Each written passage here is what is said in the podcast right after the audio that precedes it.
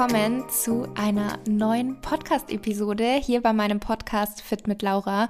Hier dreht es sich rund um die Themen Ernährung, Fitness, mentale sowie körperliche Gesundheit. Mal spreche ich alleine und mal habe ich tolle Gäste dabei. Heute habe ich die liebe Gerrit zu Gast. Wir haben uns ausgetauscht über die Themen Zunehmen, Essstörung, Social Media und Selbstwahrnehmung bzw. Körperbild. Und es ist ein super schönes Gespräch geworden. Und ich denke, dass ihr da einiges für euch mitnehmen könnt, vielleicht auch noch mal Mut fassen könnt und ja, wir sind auch schon sehr gespannt auf euer Feedback. Also schreibt uns euer Feedback sehr, sehr gerne auch auf Instagram, sobald ihr die Episode gehört habt. Bevor es aber losgeht, eine kleine Osterüberraschung für euch. Und zwar möchte ich unter allen Zuhörerinnen, die mir eine Bewertung bei Apple Podcasts oder bei Spotify hinterlassen, fünfmal meine Kochbücher verlosen. Dazu einfach einen Screenshot der Bewertung machen und mir diese dann per E-Mail schicken. Und die E-Mail-Adresse findet ihr in der Beschreibung unter dem Podcast. Die Daumen sind natürlich gedrückt. Und jetzt wünsche ich euch ganz viel Spaß mit dem Interview. Hallo, liebe Gerrit, herzlich willkommen in meinem Podcast. Ich freue mich, dass ich dich hier heute habe und bin gespannt auf unseren Austausch und freue mich auf unser Gespräch. Stell dich doch gerne am Anfang erstmal vor. Wer bist du und wie kam es zu all dem, was du heute machst oder wer du heute bist? Hallo, ich freue mich auch sehr, ähm, ja, heute in dem Podcast bei dir zu sein und dass wir uns einfach über verschiedene Themen austauschen.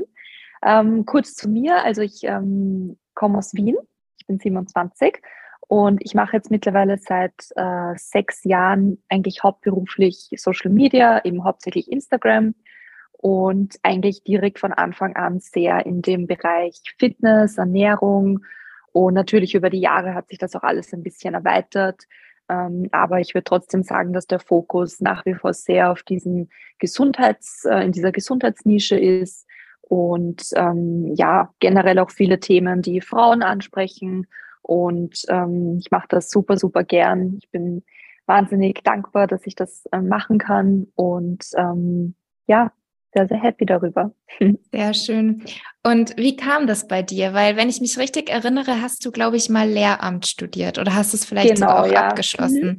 Hast du dort genau. dann also auch in dem Beruf mal gearbeitet oder hast du nach dem Studium direkt aufgehört oder wie war das? Also bei mir war das so, ich habe direkt nach der Matura, also das ist ja in Deutschland AB, bei uns genau. Matura, ähm, habe ich ähm, direkt begonnen zu studieren und zwar eben Lehramt für Grundschule. Und ja, ich, ich bin heute der Meinung, dass es super, super schwierig ist, mit 18, 19 zu wissen, mhm. was du wirklich machen willst im Rest deines Lebens. Und natürlich damals dachte ich, dass das gefällt mir, mit Kindern zu arbeiten und ähm, habe dann begonnen zu studieren. Das hat ähm, drei Jahre das Bachelorstudium gedauert. Und ähm, natürlich hatten wir dann im Laufe des Studiums immer mehr auch Praxis, also wirklich in der Klasse, in der Schule. Und da habe ich eigentlich dann doch nach und nach gemerkt, dass es vielleicht doch nicht ganz das Richtige für mich ist. Es ist natürlich ein schöner Beruf, aber ich glaube wirklich, man muss da 100 Prozent ähm, davon überzeugt sein. Und ähm, ich habe dann irgendwie gemerkt, dass es vielleicht doch nicht ganz so das ist, was ich machen möchte. Genau, also ich habe während dem Studium wirklich einfach ähm, just for fun ein bisschen mit Social Media begonnen. Ich war damals auch schon sehr eben Fitness interessiert. Also ich habe ähm, selbst begonnen, ähm, ein bisschen abzunehmen und gleichzeitig Kraftsport zu machen, meine Ernährung umzustellen und habe das einfach auf Social Media geteilt, also auf Instagram. Und damals ähm, war das auch nie meine Intention, dass das mein Beruf wird. Also das mhm. gab es ja damals noch gar nicht so wirklich. Und ähm, das war für mich wirklich, wie gesagt, nur so ein Hobby.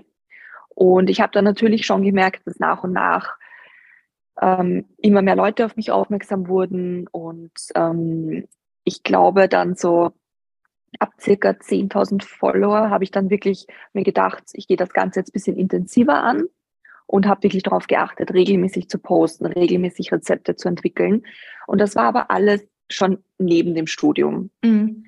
Und ähm, ja, es war dann eigentlich so spannenderweise, dass ich zeitgleich, als das Studium dann zu Ende ging, ähm, auch angefangen habe, das erste Mal mit Instagram ein bisschen Geld zu verdienen. Und ähm, ich damals dann doch vor der Entscheidung stand, möchte ich dieses Studium jetzt zu Ende führen oder nicht. Und ich habe mich dann im Endeffekt dagegen entschieden, weil ich doch noch, es wäre doch noch sehr viel Praxis auf mich zugekommen. Und ich habe damals einfach gewusst, ich möchte nie in diesem Beruf arbeiten. Und es ist ja doch ein sehr, sag ich mal, spezifisches Studium, mit dem du jetzt nicht in verschiedenen Richtungen mhm. arbeiten kannst. Und deshalb habe ich mich dann entschieden, ähm, das Studium nicht weiterzuführen und stattdessen lieber eine Ausbildung im Online-Marketing zu machen, die irgendwie mit meinem Job auch sich besser vereinbaren lässt. Und ähm, genau, so kam es dann eigentlich dazu, dass ich dann doch mich zu 100 Prozent auf Social Media konzentriert mhm. habe. Ach so, okay. Und das heißt, du hast dann diese Ausbildung noch gemacht? Genau, ja. Das mhm. ist, war ein Diplomlehrgang im Bereich Online-Marketing und da wurden super viele Themen auch nochmal abgedeckt. Ähm, also das hat eineinhalb Jahre gedauert und ähm, das hat mir persönlich, habe ich einfach viel mehr quasi den Sinn dahinter auch gesehen mhm. für später mal. Ja. Und genau, aber waren das dann auch Dinge, die du da gelernt hast, die du jetzt gut gebrauchen kannst? Oder war das einfach nur generell was, was man fürs alltägliche Leben sozusagen besser gebrauchen kann?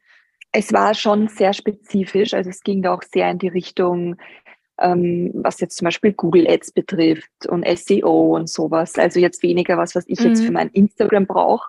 Social Media war spannenderweise gar nicht so ein großer Teil von dem Lehrgang. Ähm, Noch zu neu gewesen. Ich, ja, genau, genau. Ähm, aber ich habe mir immer gedacht, falls ich doch mal wieder im Offline-Bereich arbeite, vielleicht bei einer Firma im Marketing, ist es sicher nicht schlecht, da einfach auch eine Ausbildung zu haben. Mhm. Genau. Ja.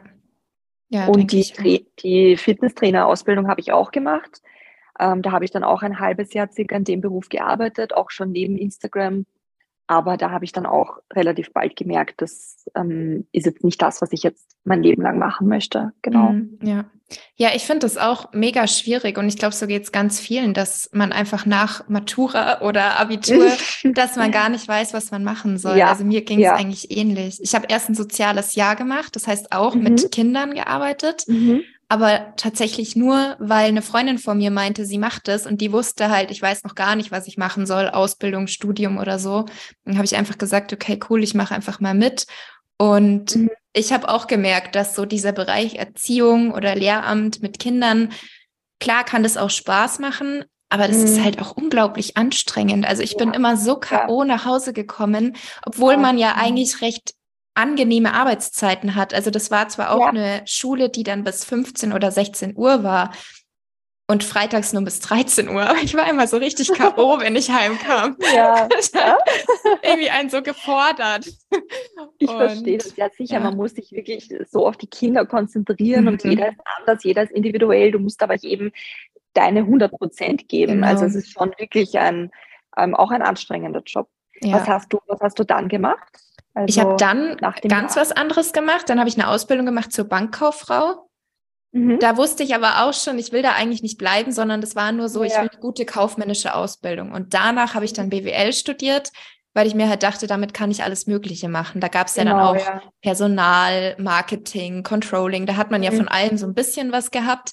Allerdings muss ich auch sagen, weder Marketing, ja gut, Controlling so ein bisschen, das hilft einem schon so ein bisschen ähm, alles besser zu verstehen. Aber auch da sind halt viele Dinge gewesen, wo man echt sagt, während dem Studium weiß man gar nicht, wie man das später mal anwenden soll. Und jetzt merke ich ja, auch ja. mit Social Media und generell, wenn man halt selbstständig ist. Also mir ist zum Beispiel auch wichtig, dass ich meine Steuer, dass ich da alles verstehe, dass ich nicht blind meinem Steuerberater alles gebe.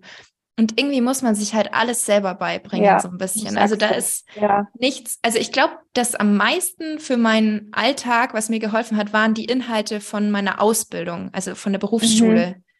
Da ja, habe ich zum ersten Mal gesagt, ich lerne gerade das erste Mal Dinge, die mich wirklich interessieren und die ich wirklich gebrauchen kann. Mhm. Weil früher auch in der Schule Geschichte, Religion, was man da alles Ach. gelernt hat, da weiß ich heute Lat noch nicht. Latein. Ja, ich hatte Latein. Ich habe große Latinum. maturiert, ja, und ich, jetzt denke ich mir, oh Gott. Und dann weiß ich eben noch, wie ich meine allererste Steuererklärung machen musste, wo mhm. ich dann mhm. schon selbstständig war. Ich war verzweifelt, wirklich. Also es war so schlimm, dachte ich mir, warum lernt man sowas nicht irgendwie? Ja, Zumindest genau. ansatzweise. Mhm. Aber ja, haben wir dann doch irgendwie auch geschafft. Ja, genau. Irgendwie kriegt man es hin, aber es sind echt so ein ja. paar Dinge. Oder auch ja. Ernährung. Es wäre so ein schönes mhm. Schulfach.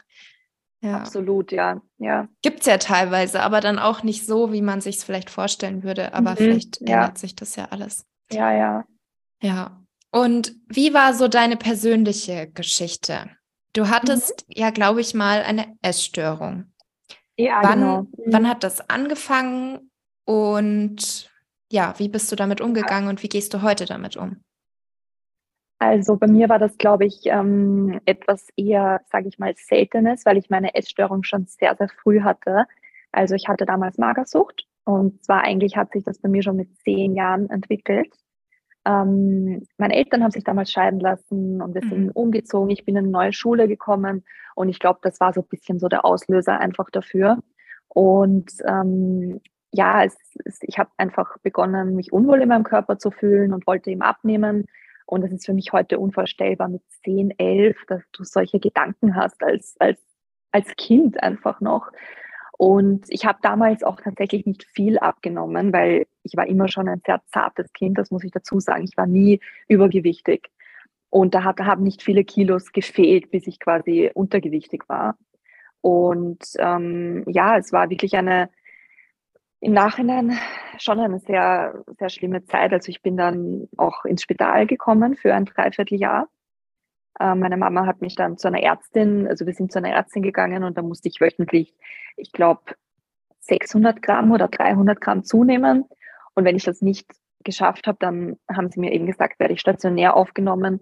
Und das war dann auch so weit, dass ich wurde, war dann im Spital. Das war so eine Art Kinderstation, Kinder- und Jugendstation.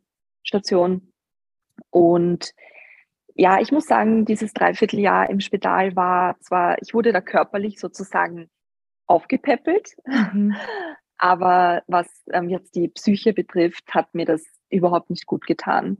Also es war natürlich ähm, dort, ich war einsam, ich war irgendwie verängstigt. Es war auch so, dass ich dort, es war dort so eine Art Anorexieprogramm, hat das geheißen, wenn man ähm, auch wöchentlich mussten wir zunehmen, ein gewisses ähm, und wenn wir das nicht geschafft haben, dann wurden wir eben künstlich ernährt. Und das kam sehr, sehr oft vor, dass ich dort auch künstlich ernährt wurde. Und ja, es war äh, also schon eine sehr prägende Zeit, aber es hat sich jetzt psychisch bei mir nicht wirklich was getan. Und ich bin dann, wurde dann entlassen und ein halbes Jahr später war ich auch wieder im Spital. Also mhm. ja.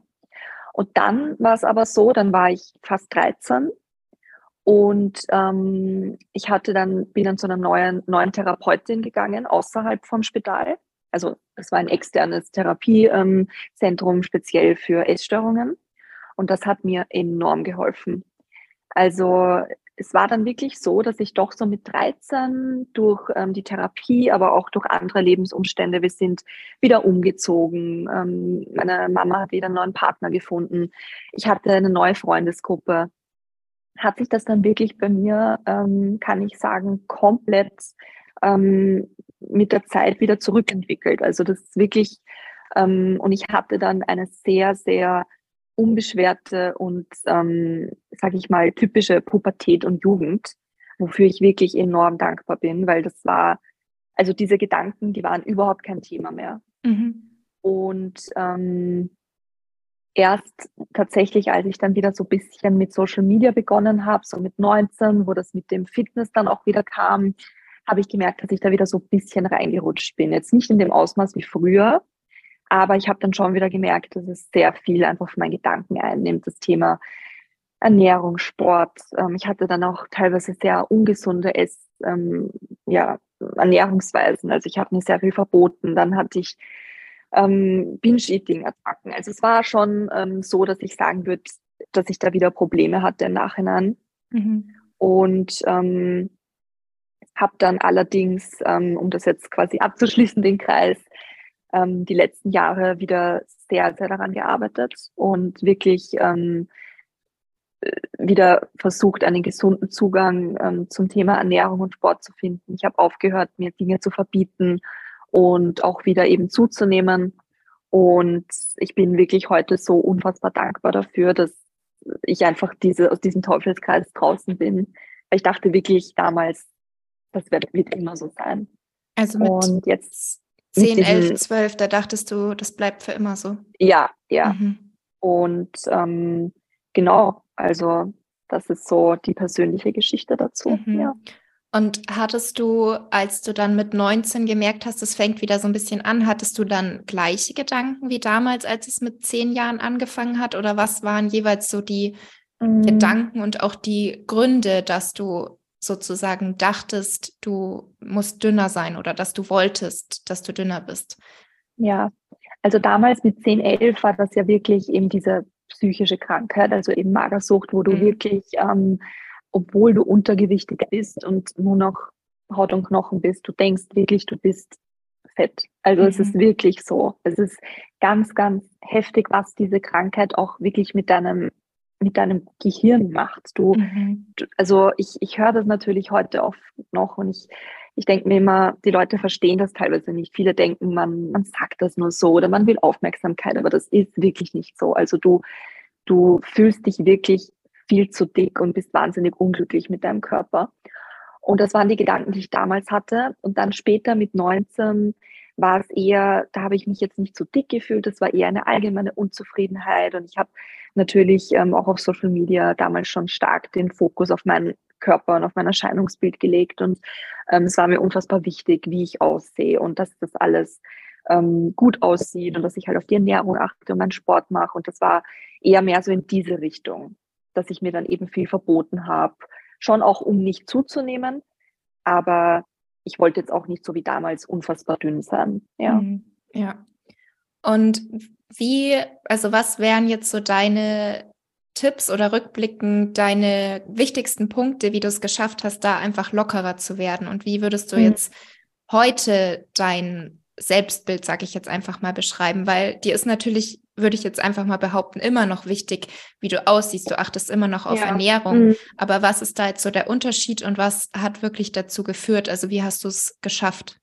Ja, also ich glaube, ähm, das bei mir war wirklich das Ausschlaggebende, dass ich mir damals, also eben so mit 19, 20, ähm, als ich da wieder eher so ungesunde, ein ungesundes Essverhalten hatte, ich habe mir eben, wie gesagt, enorm viel verboten. Also für mich war wirklich viele Lebensmittel ähm, komplett tabu. Und ähm, das hat dann auch dazu geführt, dass ich, ähm, dass die sozusagen nur an bestimmten Tagen erlaubt waren. Zum mhm. Beispiel am Sonntag oder so war dann Cheat Day oder ähm, da wusste ich, ich gehe essen mit Freunden, da ist das dann alles erlaubt. Und durch dieses Verbieten ähm, war natürlich auch das Verlangen viel größer danach. Und ich hatte dann wirklich eine Phase eben auch so Heißhungerattacken. Und das war, ich, also bei mir war es so, ich war dann wirklich in diesem Teufelskreis drin. Dann hatte ich diese Heißhungerattacken, dann habe ich mich enorm unwohl in meinem Körper gefühlt, aber am nächsten Tag wieder so wenig wie möglich gegessen, war beim Cardio und das ging dann wieder eine Woche so und dann hat es wieder in einer Heißhungerattacke geendet sozusagen. Und ich glaube wirklich, irgendwann, ich wusste schon, ich muss irgendwas tun, um da rauszukommen. Und ähm, ich habe dann so ein bisschen angefangen mit ähm, Flexible Dieting. Das war damals auch irgendwie so eine Art Trendbegriff. Das sagt mhm. man heute gar nicht mehr so oft, aber das war damals so, dass ich dann auch begonnen habe mit dem Tracken. Und ähm, so habe ich dann gemerkt, dass ich mir auch Sachen gönnen kann, die ähm, vielleicht nicht jetzt gesund sind oder auch mal ein Eis oder äh, was, eine Pizza oder sowas. Ähm, und natürlich war ich damals immer noch darauf bedacht, jetzt nicht zuzunehmen. Aber ich muss sagen, es hat mir geholfen, weil ich habe dann dadurch und durch das Tracken gemerkt, ich kann eigentlich alles essen, was ich will. Es kommt halt nur darauf an, wie viel davon. Und das war so ein bisschen, obwohl sich das jetzt noch immer sehr anhört nach, okay, akribisch tracken und Kalorien zählen. Es war trotzdem für mich der Anfang davon, zu merken, ich muss mir diese Dinge nicht verbieten. Und dadurch haben auch so diese Heißhungerattacken aufgehört. Und als das dann aufgehört hat, ähm, bin ich immer mehr einfach in diese normale Ernährung reingekommen, wie es halt, sag ich mal, bei meinen Freunden auch war, die jetzt nicht ständig drüber nachgedacht haben, darf ich das essen, darf ich das nicht essen. Und ähm, natürlich muss ich sagen, ich habe dann auch, ich bin zu der Zeit auch noch mit meinem Freund zusammengekommen, wir sind zusammengezogen und ich bin auch auf jeden Fall der Meinung, dass das einen positiven Einfluss auf mich hatte. Also wir haben gemeinsam gekocht und ich habe nicht ständig drüber nachgedacht, wie gesagt. Und ähm, je länger dass dieser Zustand angedauert hat, quasi, dass ich keine Heizhungerattacke hatte, desto mehr ist mir bewusst geworden, das ist die Ernährungsweise, die mhm. ich führen möchte. Und einfach, ich kann alles essen, was ich möchte. Und ähm, klar, gesunde Ernährung ist mir nach wie vor super, super wichtig. Ich liebe das, weil ich mich einfach damit wohlfühle. Aber ähm, ja, ich verbiete mir nichts und ähm, ich hatte, ich kann mich wirklich nicht erinnern, wann ich das letzte Mal so diese Heißhungerattacke hatte, mhm. weil ich ja. jeden Tag das esse, was ich halt möchte. Und das, ja, da bin ich wirklich sehr, sehr froh drüber. Ja, glaube ich dir. Ich hatte auch mhm. eine sehr extreme Phase, in der ich mir tatsächlich auch viele mhm. Lebensmittel verboten habe. Also auch was du jetzt genannt hast, Pizza, Burger, all solche mhm. Dinge, die man als ungesund bezeichnet oder vor allem auch Süßigkeiten. Und ich hatte ja. dann auch ab und zu wirklich diese Attacken, wo man dann aber die ganze Packung isst. Also ich habe zum mhm, Beispiel mhm. Schokorosinen geliebt. Manche verstehen das, manche verstehen das nicht. Und ich konnte da nie nur eine Handvoll essen, mhm, weil ich mir halt ja. dachte, nee, ich brauche die gar nicht, die sind nicht gut für mich, die sind ungesund. Mhm. Und wenn ich dann aber mir dachte, okay, nur zwei, drei Stück, dann habe ich die ganze Packung ja. einfach gegessen. Und dann hat man halt wirklich, erstmal, man fühlt sich unwohl, also man merkt es ja auch mhm. direkt so am Wohlbefinden, an der Verdauung, dass es jetzt definitiv nicht gut war. Und dann mhm. hat man halt echt erstmal die nächsten zwei, drei Tage das Gefühl, man muss das jetzt irgendwie kompensieren. Ja, genau, und, das ist es. Ja, ja, ja. Und es ist halt wirklich so viel befreiender, wenn man einfach weiß, eigentlich gibt es gar nichts, was man sich irgendwie verbieten muss. Und mhm. selbst wenn man mal ein bisschen über die Stränge schlägt, was aber halt einfach in dem Maße gar nicht mehr passiert, wenn man sich nichts wirklich verbietet ja. oder auf irgendwas verzichtet, dann ist das auch nochmal was ganz anderes. Absolut. Ähm, also, ähm, sag du. Ich wollte nur sagen, was denkst du, wie Social Media dazu beigetragen hat? Also bei mhm. dir selber vielleicht auch, ob es irgendwie das Ganze verstärkt hat oder dich verunsichert hat und ob du in dieser Phase, wo du regelmäßig diese Heißhungerattacken hattest, ob du da offen drüber gesprochen hast oder ob das vielleicht noch gar nicht so zu der Storyzeit war, sag ich jetzt mal, weil mhm. Instagram hat sich ja auch so ein bisschen gewandelt. Ja, Seitdem es ja. die Stories gibt, ist man noch mal viel persönlicher, kann viel mehr genau. erzählen. Genau. Davor waren es ja doch eher nur Bilder, die man gepostet hat. Ja. Also ich würde definitiv sagen, dass Social Media das Ganze beeinflusst hat, auf jeden Fall. Ähm, bei mir war es damals so, zu der Zeit, wie auch ich diese Phasen hatte mit diesen Heißhungerattacken, Cheat Days, da gab es noch keine Stories. Ähm, und tatsächlich weiß ich gar nicht mehr, wie und ob ich das kommuniziert habe. Ähm, ich kann mich erinnern, ich habe ab und zu halt Bilder gepostet, wenn ich halt Cheat Day hatte. Das war damals, wie gesagt, auch noch so ein bisschen so ein mhm. Trend. Mhm. Und ähm, ich habe auch selbst zu dem Zeitpunkt damals nicht gedacht, dass das jetzt ähm, verkehrt ist, so wie ich mich jetzt ernähre. Und dass das halt normal ist. Heute ist Cheat Day und morgen ist wieder Back to Gym und alles Mögliche. Und natürlich ähm, war es dann aber auch schwierig für mich, wenn ich mich zum Beispiel nach so einem Cheat Day komplett unwohl gefühlt habe und dann trotzdem mich am nächsten Tag äh, Fotos machen musste oder so und mich irgendwie zeigen musste. Und ähm, ich glaube, das war auch wirklich, das war gerade auch am Anfang von Social Media und da war ich auch noch sehr unsicher teilweise, ähm, wie, wie präsentiere ich mich oder wie kommuniziere ich bestimmte Dinge. Und das ist heute auch ganz, ganz anders. Also ich glaube, wenn man so viele Jahre dann doch schon Social Media macht, ist man ähm, da schon so, also hat man da ein ganz anderes, einen ganz anderen Zugang dazu. Und natürlich auch, wie du vorhin angesprochen hast, es gibt heute natürlich auch ab und zu Tage, wo ich zu viel esse. Einfach wenn ich, wie gesagt, wenn wir essen gehen oder Pizza essen oder ich kurz vor meiner Periode bin, dann esse ich auch meistens halt mehr einfach. Und früher war es dann wirklich so, dass ich mich am nächsten Tag so unwohl gefühlt habe, auch wenn andere das gar nicht gesehen haben, mhm. dass ich mich überhaupt nicht anschauen konnte und mich auch überhaupt nicht zeigen konnte. Und heute natürlich durch die Daily Stories und so zeige ich mich ja doch fast jeden Tag. Und heute ist das für mich wirklich, also das ist so was anderes, weil ich, ich, ich merke auch selbst, dass man, nur wenn man einen Tag vielleicht ein bisschen zu viel gegessen hat, dass man am nächsten Tag nicht anders aussieht oder dass, dass man sich, ich fühle mich auch tatsächlich nicht unwohl, deshalb dann am nächsten Tag. Also das ist, glaube ich, war bei mir so die größte Entwicklung auch, dieses, ähm, diese Selbstwahrnehmung auch. Mhm. Ja. Ja, ja, ich weiß auch noch ganz genau. Ich habe noch ein Foto von früher, wo ich wirklich eigentlich so einen geringen Körperfettanteil hatte, dass man immer die Bauchmuskeln gesehen hat. Mhm. Und das war mhm. mir auch immer extrem wichtig. Irgendwie habe ich mich damit identifiziert, dass man ja. die einfach mhm. sieht, weil ich habe mhm. trainiert, ich habe mich gut ernährt, dann muss man das ja auch sehen. Und ich weiß noch, da war ein Tag, da bin ich extra in der Früh schon, bevor ich gefrühstückt habe, mit meinem Freund raus, damit wir Fotos machen, damit ich noch einen gut flachen, trainierten Bauch mhm. habe.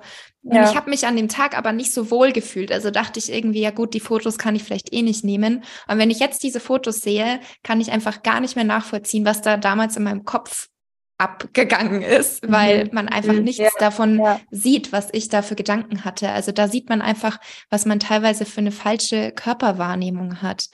Und mhm. ich glaube auch, dass Social Media auch bei mir dazu beigetragen hat und auch bei vielen Mädels heutzutage dazu beiträgt, dass das Essverhalten so ein bisschen ins Extrem rutscht oder dass die Körperwahrnehmung ja. einfach eine falsche ja. ist und nicht so, wie sie eigentlich ist. Weil wenn man sich mal in seiner Umgebung umschaut, sei es jetzt im Sommer am See oder im Freibad mhm. oder auch so einfach mal, da sehen die Leute so individuell verschieden aus und ganz ja. anders als auf diesem Instagram-Feed, wo man vielleicht nur Fitness-Influencern folgt. Und Absolut. Ich war da auch in so einer Bubble drin, dass ich nur Accounts mhm. gefolgt bin, die so High Protein, Low Fat, Low Carb ja. Rezepte ja. hatten. Mhm. Das heißt, für mich war das normal. Ich habe zwar viel gegessen, aber immer nur High Protein, viel zu wenig mhm. Kalorien. Mhm. Und ich war aber so in meiner Bubble, dass ich das so normal fand und richtig ausblenden konnte, wie eigentlich meine Familie gegessen hat, wie meine Freunde gegessen ja. haben. Und ich habe auch teilweise gar nicht gemerkt, wie streng ich bin. Also ein paar mhm. Freundinnen von mir, mit denen ich damals schon und auch davor schon und immer noch befreundet bin, die haben mir dann eben, als ich quasi wieder gesund war und weg war von dieser Extremphase, haben sie mir mal erzählt, dass ich halt, wenn wir uns irgendwie getroffen haben zu einem Brunch, dann habe ich selber was mitgebracht. Also jeder hat was mitgebracht. Ich habe was mitgebracht und habe nur mein eigenes gegessen. Mhm, weil ja, ich dann halt weil wusste, du so drinnen warst genau, und du wusstest, was ich was wusste, was es ist. Werte hat das und ja. Genau. Mhm. Und ich esse natürlich nicht das Croissant. Ich esse natürlich, wenn ich ein Ei esse, nicht das Eigelb. Also solche Dinge. Und ich habe das überhaupt nicht wahrgenommen. Ich konnte mich gar nicht erinnern. Ich war richtig schockiert, als die mir das ja. erzählt haben, weil ich so in meinem Tunnel war. Und ich kann da auch wirklich nur sagen, dass es zum Glück nur ein, zwei Jahre waren. Mhm. Ja, Aber das ist halt schon irgendwie verrückt dass man das, das ist so spannend, dass du das erzählst, auch das äh, mit, mit den Freunden, dass die das auch so mhm. ähm, erzählen, weil bei mir ist das genauso. Erst vor ein paar Monaten hat eine Freundin zu mir gesagt, mit der ich auch schon öfter verreist bin, ähm, dass sich halt jetzt einfach, dass mein Essverhalten halt komplett anders ist als früher und dass ich halt jetzt wirklich so viel esse und früher hat sie sich da schon auch fast ein bisschen Sorgen gemacht, weil ich teilweise ja nur ganz wenig gegessen habe und dann irgendwie nur ein, zwei Proteinriegel gefühlt. Und ich habe das auch so, ich habe dann am Anfang gesagt, nein, das stimmt doch überhaupt nicht. und war eher wirklich so, dass ich mir dachte, das gibt's ja. nicht. Aber ich glaube, die anderen haben da schon auch ein ganz gutes, sage ich mal, beobachten einen da ja natürlich auch. Mhm. Und man, man ähm, bekommt das selbst gar nicht so mit. Also ja, spannend ja. auf jeden Fall. Aber ja, auch mega Mhm. Mega schön, dass sich das auch bei dir so entwickelt hat. Ja, ja. bin ich auch echt froh drüber. Mhm. Und ich glaube aber auch, dass es für Freunde einfach total schwer ist, wie man damit umgehen soll, weil man weiß vielleicht auch, wie war die Person davor. Man macht sich gleichzeitig mhm. auch Sorgen, warum ist das jetzt so? Bleibt das so oder kriegt ja. sie das wieder in den Griff? Und irgendwie, ich wüsste auch nicht, was soll man sagen zu den mhm. Personen, weil man weiß ja, dass es häufig nichts bringt, was zu sagen. Manchmal macht es das Ganze noch schlimmer. Ja, ja. Und das ist echt schwierig. Also ja. ich weiß das noch aus meiner Zeit, wo ich wirklich auch Magersucht hatte.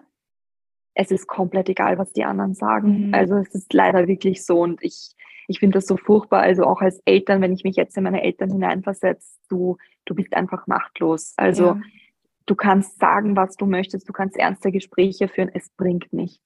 Das mhm. ist das halt. Also, und ich glaube gerade für Freunde oder ein bisschen Außenstehendere als jetzt zum Beispiel Familie ist es noch schwieriger, weil man nicht weiß, soll ich was sagen? Bringt das überhaupt was? Ähm, ja. Mhm. Also ich glaube auch, dass wenn man nicht eng mit der Person was mhm. zu tun hat, dann sollte man vielleicht eher nichts sagen. Oder man sollte genau ja. wissen, was man sagt, weil häufig sind es ja. ja dann so Kommentare, die überhaupt nicht irgendwie was, also die über, wo überhaupt nicht nachgedacht wurde, was jetzt gesagt mhm. wird, sondern eher so, er ist doch mal mehr, du verträgst es doch. Ja, und sowas genau. ist mhm. definitiv mhm. ganz, ganz falsch. Also ja, dann ja, wirklich lieber gar nichts sagen. Mhm, mhm. ja. ja. Und ich finde auch immer so spannend, dass die Leute, also generell, dass sich viele Leute rausnehmen, irgendwie zu urteilen und jemanden anzusprechen, mhm. aber dass häufig auch auf die untergewichtigen Personen, da wird eher was gesagt, so nach dem Motto, ja, ist doch mal, an dir ist ja nichts dran. Und die übergewichtigen Personen, ja, was ja wirklich ein Problem in unserer Gesellschaft ist, da wird ja eher selten gesagt, jetzt mhm. ist aber mal weniger und warum nimmst du denn jetzt eine Cola, trink doch lieber ein Wasser, da wird nichts gesagt. Ja, also, das stimmt, das stimmt. Das habe ich auch ähm, mhm. auf jeden Fall auf Social Media bemerkt, ja. dass die Leute da, ähm, die haben da weniger, ähm, weiß ich nicht, also Hemmschwelle, genau, mhm. zu sagen, hast du abgenommen oder oh, du bist aber dünn oder warum isst du so wenig? Das ist quasi in Ordnung, aber umgekehrt würden sie nie sagen, ja, du bist so dick geworden oder warum isst du das alles überhaupt oder sowas. Also mhm. Also das, da hast du auf jeden Fall recht, ja. ja. Wobei auf Social Media kann ich mir auch vorstellen, dass in beide Richtungen was gesagt wird. Das stimmt. Da ja. urteilen die Leute ja ständig über irgendwen anders. Ja. Ja. Ich hatte bei. Auch, nee, sag gerne. das ist auch ähm, dazu passend.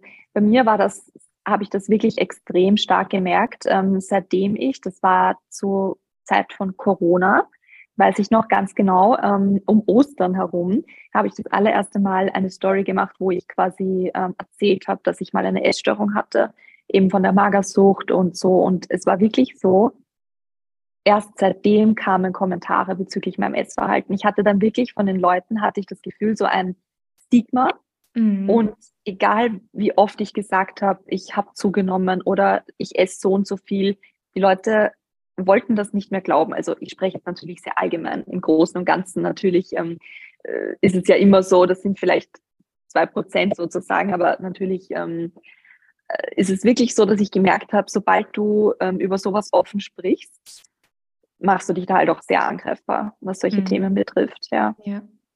Ja, weil man halt auch irgendwie eine Angriffs Angriffsfläche mhm. so ein bisschen bietet. Ja, ja. Also, ich muss sagen, ich habe da tatsächlich Glück. Ich habe eigentlich so gut wie gar keine negativen Kommentare, sondern eher halt dankbare oder verständnisvolle und halt mhm. halt viele Followerinnen natürlich, die es einfach gut finden mit diesem Thema ja. Essverhalten und Zunehmen und Tipps. Und ähm, Darauf wollte ich auch hinaus. Du hattest letztens in mhm. deiner Story nämlich, glaube ich, angesprochen, dass du eben selber weißt, dass du, weil du darüber offen sprichst, dass du zunehmen ja. willst, es dir aber trotzdem auch nicht immer leicht fällt, dass mhm. du irgendwie eine Angriffsfläche bietest. Was sind denn dann zum Beispiel Kommentare oder Nachrichten, mit denen du da zu kämpfen hast, sozusagen? Ja. Ähm, was sind dann deine Gedanken? Also kannst du die vielleicht mittlerweile wirklich komplett wegstecken? So nach dem Motto, mhm die, weil oft ist es ja wirklich so, dass die Reaktionen von anderen Personen, wenn die eher unpassend sind, dann sagt man ja auch so schön, es sagt eher was über die Person aus als über dich. Ja. Das heißt, dass man eigentlich relativ gut einfach die wegschieben kann, diese Kommentare. Aber trotzdem macht es vielleicht mit einem was. Ähm, wie ist da so dein Umgang damit? Und hast du es ja. vielleicht auch mal bereut, dass du überhaupt darüber sprichst, über dein Gewicht mhm. und dein Essverhalten? Ja, also ich muss sagen, ich habe es nie bereut, weil ich wirklich, ähm, wie schon gesagt, man, man neigt dazu dann eher das Negative anzusprechen. Aber ich muss wirklich sagen, ähm, zu 99 Prozent bekomme ich so, so viele positive Nachrichten. Ich merke das auch vor allem, seit wirklich auch was weitergeht und seitdem ich wirklich zeige, wie viel ich esse. Und seitdem bekomme ich wirklich so, so viele positive Nachrichten. Und ich merke, dass die Leute davon sehr einfach sich positiv inspiriert fühlen, eben nicht nur zu sehen, wie jemand abnehmen will und wie jemand ein Defizit hat, sondern auch mal den umgekehrten Fall sozusagen. Und ähm, da bekomme ich wirklich ähm, sehr viel Zuspruch. Natürlich ist ab und zu eine Nachricht dabei, die dann, wo die Leute dann sagen, ja, man, man merkt nicht, dass du zugenommen hast oder das sind schon zwei Kilo oder so. Und ich muss sagen, äh, ich habe mich Gott sei Dank eigentlich nie von negativen Nachrichten beeinflussen lassen. Also das war immer für mich, ja, man liest das halt und natürlich bleibt es im Gedächtnis, aber es war nie so, dass es mich jetzt beeinflusst hat oder so, weil ich weiß ja, wie es wirklich ist. Ich sehe meine Fortschritte und es ist jetzt nicht so, dass das jetzt ein Triggerpunkt bei mir ist. Ähm, ich habe allerdings aufgehört, mein Gewicht zu teilen. Ich habe das lange geteilt, nur da, damit habe ich jetzt aufgehört. Ich werde immer noch so, so oft danach gefragt. Und seitdem ich es nicht mehr teile, werde ich noch mehr danach gefragt, weil die Leute das mer die Leute merken das, dass ich das jetzt mhm. nicht mehr teile. Und ja, damit habe ich aufgehört, weil ich eben nicht mehr dieses, erstens merke ich, wie viele sich doch damit vergleichen.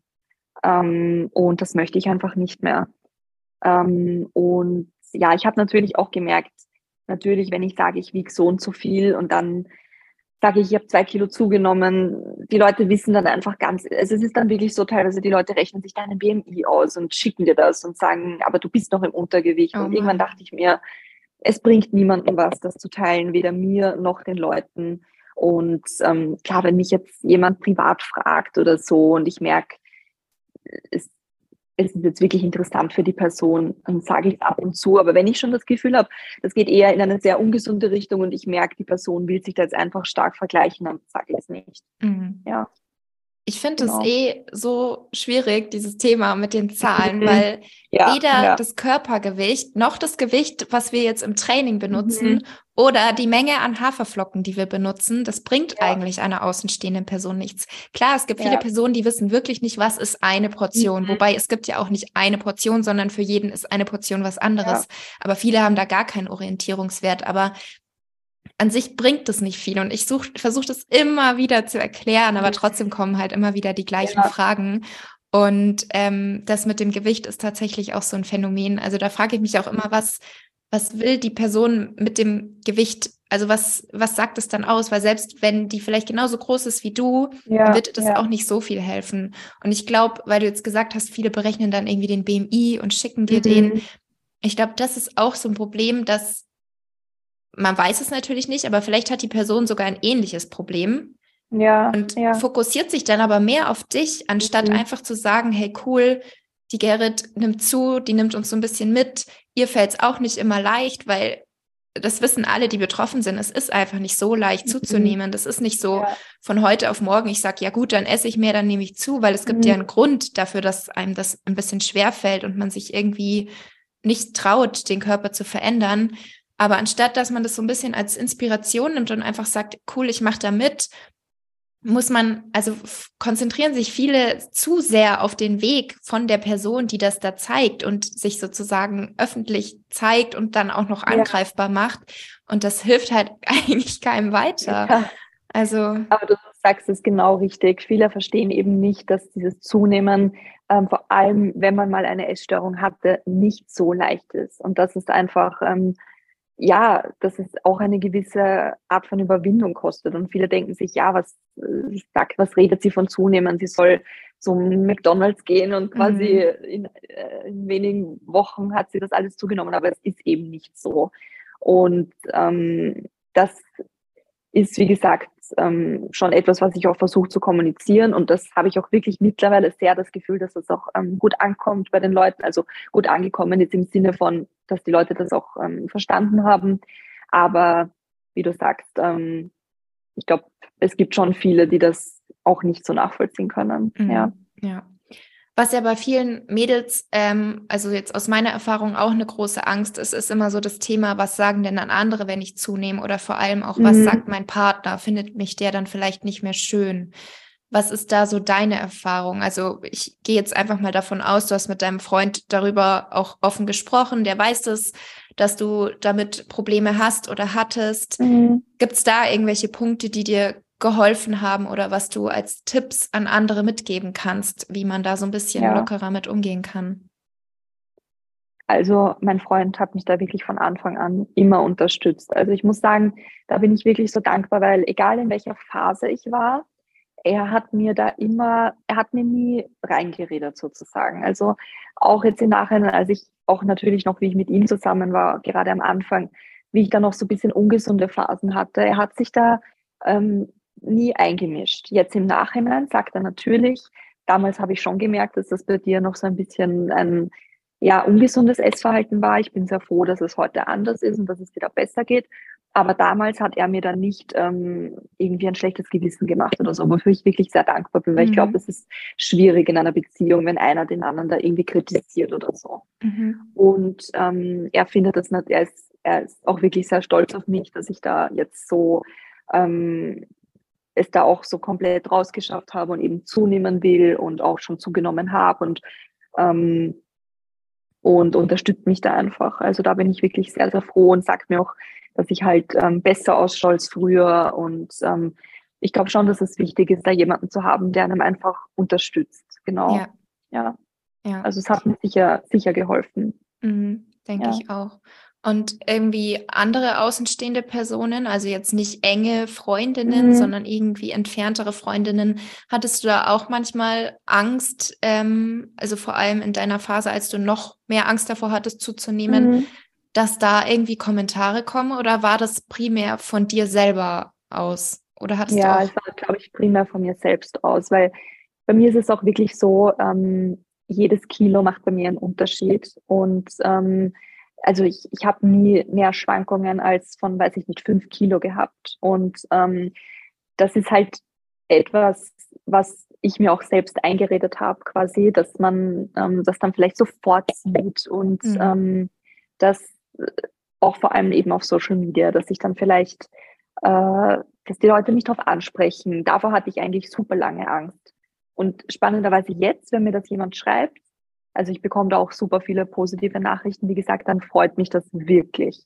Mhm. Und noch so vor vier Jahren wäre das für mich ähm, nicht schön gewesen zu hören. Aber jetzt ist es wirklich so, dass es mich wirklich freut und ähm, mich auch motiviert, eben weiter dran zu bleiben. Ja. Mhm. ja. Und was sind so deine Tipps oder deine Tricks, Tipps und Tricks, ähm, um zuzunehmen? Weil ich habe jetzt so ein mhm. bisschen mitbekommen in deinen Stories, dir fällt es eher schwer, große Mahlzeiten mhm. zu essen. Und da ist ja auch jeder anders. Also mir zum Beispiel ja. fällt es tatsächlich nicht schwer, viel in einer. Mahlzeit zu essen. Und ich sage auch immer, wenn jemand Probleme hat mit Zunehmen, einfach Datteln und Nussmus, dann ist es gar ja. kein Problem, auf genug Kalorien ja. zu kommen. Aber ich weiß mhm. genauso auch, dass es einfach viele gibt, die können nicht so viel in einer Mahlzeit essen, dann wird ihnen einfach schlecht. Und das ist natürlich auch nicht mhm. Sinn und Zweck, dass man dann so ist, dass es einem nach jeder Mahlzeit nicht gut geht, weil dann macht man auch nicht weiter. Ähm, was ist da so dein, ja. deine, deine Tricks? Genau, also wie du eh schon gesagt hast, bei mir ist es so, dass ich eher mehrere kleinere Portionen über den Tag verteilt esse. Und das erste, womit ich wirklich begonnen habe, als ich gesagt habe, ich möchte jetzt zunehmen, war wirklich ähm, quasi, ich starte früh mit etwas zu essen. Also wenn ich aufstehe, ich warte dann nicht zwei Stunden, sondern ich esse eigentlich direkt was, auch wenn es nur eine Kleinigkeit ist, ein kleines Oatmeal oder ein Haferriegel oder so. Und ich höre auch spät auf zu essen. Also früher war es auch so, ich habe oft um 18 Uhr aufgehört zu essen und eben so in dieser Phase, wo es mir noch nicht so gut ging, wenn ich ähm, gemerkt habe, ähm, abends, ich habe noch ein bisschen Hunger, dann habe ich das oft überspielt und habe dann nichts mehr gegessen. Und das jetzt wirklich so, dass ich gesagt habe, du gehst nicht mit hungrig schlafen. Also ich esse mhm. immer auch noch irgendwie einen kleinen Snack oder so beim Schlafen gehen. Und das hat auch eben auch so mit Datteln und Nussmus und so, das hat immer super funktioniert. Und dann irgendwann so vor zwei Wochen war so ein Punkt, wo ich plötzlich abgenommen habe, obwohl ich zunehmen wollte. Und das war dann für mich ein bisschen so ein, hat sich ein bisschen so ein Schalter umgelegt und ich dachte, okay, ich fahre jetzt wirklich die schweren Geschütze auf, weil das gibt's nicht. Also warum, warum funktioniert das jetzt nicht mehr? Und da habe ich dann eben auch so angefangen mit so Shakes, die halt wirklich extrem viel Kalorien haben. Ähm, und das hat mir aber auch sehr geholfen, muss ich sagen. Und ja, auch eben wie gesagt, Dattel mit Nussmus, das geht auch immer. Ähm, und ja, einfach ähm, Lebensmittel, die halt viele Kalorien haben zu essen. Ähm, und eben dieses regelmäßige, aber nicht Riesenportionen. Mhm. Aber wie du auch sagst, da ist halt jeder anders. Jeder muss da ein bisschen für sich herausfinden, mit was komme ich gut zurecht. Ja, ja. Ja, ich glaube, dass tatsächlich auch, weil du es angesprochen hast, dass du direkt nach dem Aufstehen was isst und das früher nicht mhm. so war. Ich glaube, das ist noch von vielen auch so ein Problem, was ihnen bewusst ist, aber was sie halt noch nicht so ganz leicht ändern können, weil viele einfach dieses intermittierende Fasten oder eine Art davon machen. Mhm. Ich esse erst mittags was. Und ich glaube, das wäre schon mal ein Riesenschritt, einfach ja. gleich morgens ja. was zu essen und wirklich auch regelmäßig zu essen. Mhm. Nicht mit mega langen Pausen dazwischen. Genau. Bei mir war es oder ist nach wie vor, ist sogar ähm, spannenderweise so, wenn ich lange nichts esse, dann bekomme ich wirklich, also auch heute fast noch diese Heißhungerattacken. Also wenn mhm. ich lange nichts esse und dann nach Hause komme und dann eine normale Mahlzeit esse, dann habe ich dieses Sättigungsgefühl gar nicht mehr. Und für mich funktioniert es viel, viel besser, ähm, eben, wie gesagt, mehrere kleine Portionen über den Tag zu essen. Und selbst wenn der Hunger mal noch nicht so groß ist, dann snacke ich lieber was Kleines, anstatt mir das aufzusparen oder so. Ähm, ja, also so funktioniert es für mich eigentlich am besten. Mhm, ja, voll gut. Ähm, und zählst du dann noch Kalorien oder eigentlich nicht? Also im Kopf oder wirklich in der App ja. und mhm. täglich oder nur ab und zu? Ich würde sagen, so ab und zu. Also mir hat das Tracken immer enorm geholfen. Ich hatte da nie ähm, dann irgendwie so ähm, negative Assoziationen dazu oder es hat mich irgendwie runtergezogen. Ähm, ich habe es oft so überblicksmäßig gemacht, dass ich auch ungefähr dann, also oft ist es so, ich höre dann ab Nachmittag auf zu tracken, um einfach zu sehen, wo stehe ich gerade ähm, und wie viel Kalorien muss ich zum Beispiel noch essen. Und jetzt dann, wo ich auch wirklich gesagt habe, okay, ich will, dass jetzt wirklich was weitergeht im Zunehmen, habe ich schon ähm, jeden Tag getrackt, dass ich auch wirklich sehe, wie viel Kalorien esse ich eigentlich wirklich, weil es ist ja mhm. wirklich so, man unter- oder überschätzt sich ja oft total. Und ähm, ich habe dann wirklich gemerkt, okay, so viele Kalorien sind es eigentlich gar nicht. Also es sind so um die 2000 Kalorien. Und dann dachte ich, naja, anscheinend, wenn du wirklich zunehmen willst, musst du noch mehr essen. Und dann habe ich das schon wieder getrackt. Das war jetzt zum Beispiel so eine Phase, zwei Wochen. Jetzt tracke ich eigentlich wieder gerade nicht. Also ja, es ist immer so, mal mehr, mal weniger. Aber es hat mir schon immer sehr geholfen, ja. Mhm. Trackst du? Also ich track ehrlich gesagt nur, wenn ich ein What I Eat in a Day mache für YouTube oder ja, für genau, Instagram. Genau, genau. Ähm, mhm. Und habe aber auch, weil ich habe jetzt vor zwei Monaten ähm, eine Aufbauphase gestartet, also auch gesagt, mhm. ich will noch ja, mal ein bisschen zunehmen. Gesehen, ja. mhm. Genau, und da habe ich dann auch die ersten Tage getrackt, weil es halt wirklich einfach hilfreich ist, um erstmal zu mhm. sehen, wo stehe ich eigentlich, wie viel kann oder muss ich essen und ich glaube, ganz, ganz viele Mädels denken auch, wenn die jetzt 2000 Kalorien hören, oh Gott, nee, so viel kann ich niemals mhm. essen. Also ich glaube, viele unterschätzen, wie viel sie wirklich essen können, ja. ohne ja. zuzunehmen. Und das da ist es, ja. Mhm. Ja, und da ist also, dieses Kalorienzählen echt hilfreich einfach. Genau. Ich habe das auch jetzt auch mal gemerkt. Ich habe so lange Angst davor gehabt, eben auch, wie du sagst, diese 2000 Kalorien, oh Gott, ähm, und jetzt habe ich wirklich gemerkt, man nimmt nicht so schnell zu. Also mhm. so, obwohl ich noch mehr gegessen habe, jeden Tag. Es ist nicht so, dass man sofort fünf Kilo zunimmt. Also das ist wie beim Abnehmen. Man muss das wirklich über eine längere Zeit jeden Tag so machen, dass sich da wirklich was tut. Ja. Ähm, und ich glaube, das ist eben auch ein wichtiges Thema. Wie gesagt, ich verfolge das ja auch bei dir und auch das mit dem Aufbau habe ich so verfolgt und fand ich auch richtig, richtig cool. Und ich glaube, da können wir auch eben unsere Plattform so ein bisschen nutzen, um den Mädels da auch eben so ein bisschen die Angst zu nehmen. Und ähm, ja. Ja, das stimmt. Also klar, bei dem Thema Kalorienzählen ist immer so ein bisschen die Gefahr. Manche mhm. lassen sich zu krass triggern von der Zahl ja. und essen dann vielleicht ja doch wieder weniger und andere brauchen es aber, um nicht weniger zu essen. Genau, aber ja. es einfach mal eine gewisse Zeit zu machen, um mhm. überhaupt zu sehen, wie viel kann ich essen, kann das schon echt hilfreich sein. Ja, ja. denke ich auch. Wie groß bist du, wenn ich fragen darf? Mhm. Ich bin 1,68. Okay. Ja, weil, also ich bin 1,75 und ah, okay. ich würde jetzt mal sagen, 2500 kann ich essen als Verbrauch. Und ich mhm. denke mal, dass das jetzt für viele wahnsinnig viel klingt. Ja, ja. Und klar, ich bin etwas größer, aber jetzt auch kein Riese. und ähm, ich glaube auch Frauen, die jetzt irgendwie 1,60 bis 1,70 sind, auch die können teilweise einfach mhm. 2000 oder sogar mehr Kalorien essen, ja. ohne zuzunehmen. Und deswegen muss man da vielleicht mal von wegkommen. Ich glaube, das ist auch oft einfach dieses das ist vielleicht auch wieder bei Instagram, da sieht man oft 1500, 1600 Kalorien, mhm. what I eat, wo ich mir dann denke, ja. das ist halt für viele eine krasse Diät. Also das ist auch mhm. kein Defizit mehr von 100 Kalorien, sondern das ist dann wirklich eine krasse Diät. Und deswegen da gar nicht so drauf schauen, wie viel essen ja. jetzt die anderen, sondern selber mal einfach ausprobieren. Absolut. Ich meine, natürlich kommt es auch immer so auf den Alltag drauf an. Ich meine, bei dir ist es ja auch so, du bist ähm, aktiv im Alltag, du gehst ins Gym, du hast ja auch sicher, ähm, sage ich jetzt mal, einen höheren Muskelanteil. Das sagt man ja, ja auch immer. Da verbraucht man natürlich dann auch mehr. Ähm, aber allein, allein auch deshalb ist es super schwierig, sich da eben zu vergleichen mit anderen.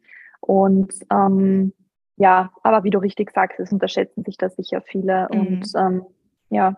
Ja, das kann schon auch genau wie du gesagt hast, riesige mhm. Unterschiede sein, haben. Also ja. eine Frau, die 1,55 ist, einen Bürojob hat und keine Möglichkeit ja. hat, sich zu bewegen, die muss halt wirklich schauen. Also die kann mhm. nicht so viel essen. Ja, ja, ist ja. Ja, mhm. ja schön. Was sind jetzt so abschließend deine Worte an alle Mädels, die sich vielleicht so ein bisschen wiederfinden können in dir und die auch zunehmen wollen, zunehmen müssen, aber so ein bisschen am struggeln sind? Mhm. Also ich würde auf jeden Fall sagen, ähm, auch wenn sich das ein bisschen klischeehaft anhört, dass man sich selbst keinen Druck machen soll, dass man es wirklich vor allem, wenn man weiß, man, man hat da vielleicht psychisch auch so ein bisschen eine Barriere oder Angst davor, dass man wirklich ähm, nach seinem eigenen Tempo vorgehen sollte. Lieber, ich sage immer lieber kleine Schritte und ähm, nach und nach sich dran gewöhnen, erstens an das mehr Essen, natürlich aber auch an die Veränderungen am Körper, als ähm, dann vielleicht direkt alles zu schnell anzugehen und dann doch wieder rückfällig zu werden, unter Anführungszeichen ähm, und sich einfach auf sich zu konzentrieren.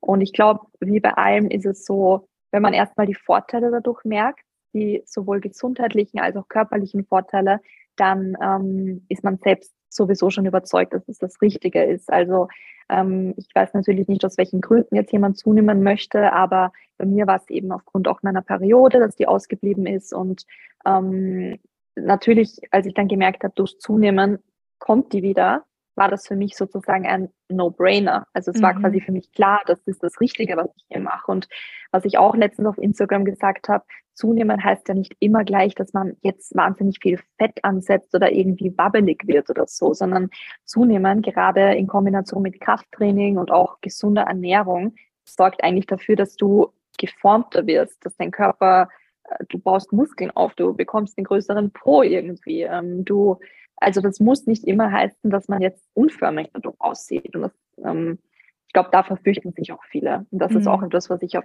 schon auf jeden Fall den Leuten mitgeben würde, dass man eben davor jetzt nicht wirklich so eine Angst haben muss. Ja. Ja. Ja, ich glaube, man stellt sich im Kopf viel schlimmer vor. Also ich hatte mhm. auch wahnsinnige Angst davor, wie du gesagt hast, wabbelig auszusehen. Einfach ja, so, ja dass mhm. man nicht mehr die Kontrolle hat und völlig auseinandergeht. Das und, ist es, ja. Ja, mhm. und ich habe ja sogar ja. einmal diese Zunahmephase gemacht ohne Sport, weil ich einfach gemerkt habe, mhm. bei mir war es wirklich ein richtig zwanghaftes Verhalten und ich habe einfach mhm. gemerkt, beziehungsweise ich wusste es natürlich damals noch nicht. Ich hatte die Hoffnung, dass wenn ich jetzt einfach mal eine Sportpause mache, dass ich dann wieder einen gesünderen Zugang dazu finde. Mhm. Und selbst da, ich habe vier Monate keinen Sport gemacht und zugenommen. Das heißt, ich habe wirklich Fett zugenommen. Selbst da bin ich nicht auseinandergegangen und sah nicht ja. wabbelig aus. Klar, mhm. ich sah anders aus als davor und habe mich krass damit identifiziert, so definiert und ähm, ja, sportlich ja. auszusehen.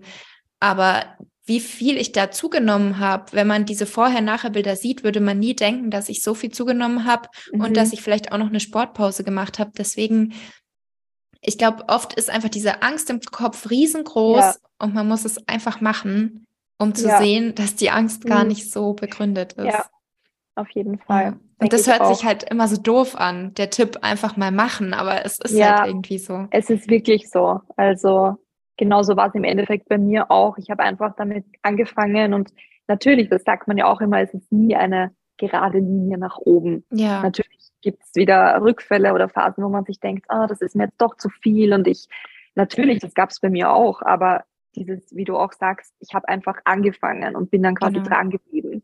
Und das ist schon etwas, was ich jedem, der das eben auch möchte, empfehlen würde. Einfach mhm. mal es ausprobieren sozusagen. Genau, genau. Ja. Ja, schön. Dann vielen, vielen Dank für deine Ehrlichkeit und Offenheit. Es hat mich sehr gefreut. Sag doch gerne noch, wo man dich finden kann. Ja, ich sag auch danke, hat mich wirklich mega gefreut, sich ja mich mit dir auszutauschen und ich hoffe natürlich, dass es ähm, auch allen Zuhörern gefällt. Und genau, also findet mich auf Instagram ähm, unter meinem Namen, also Gerrit-Hux. Und genau. Sehr schön. Gut, dann schöne Ostern. Und Dankeschön. Bis bald. bis bald. Tschüss. Tschüss.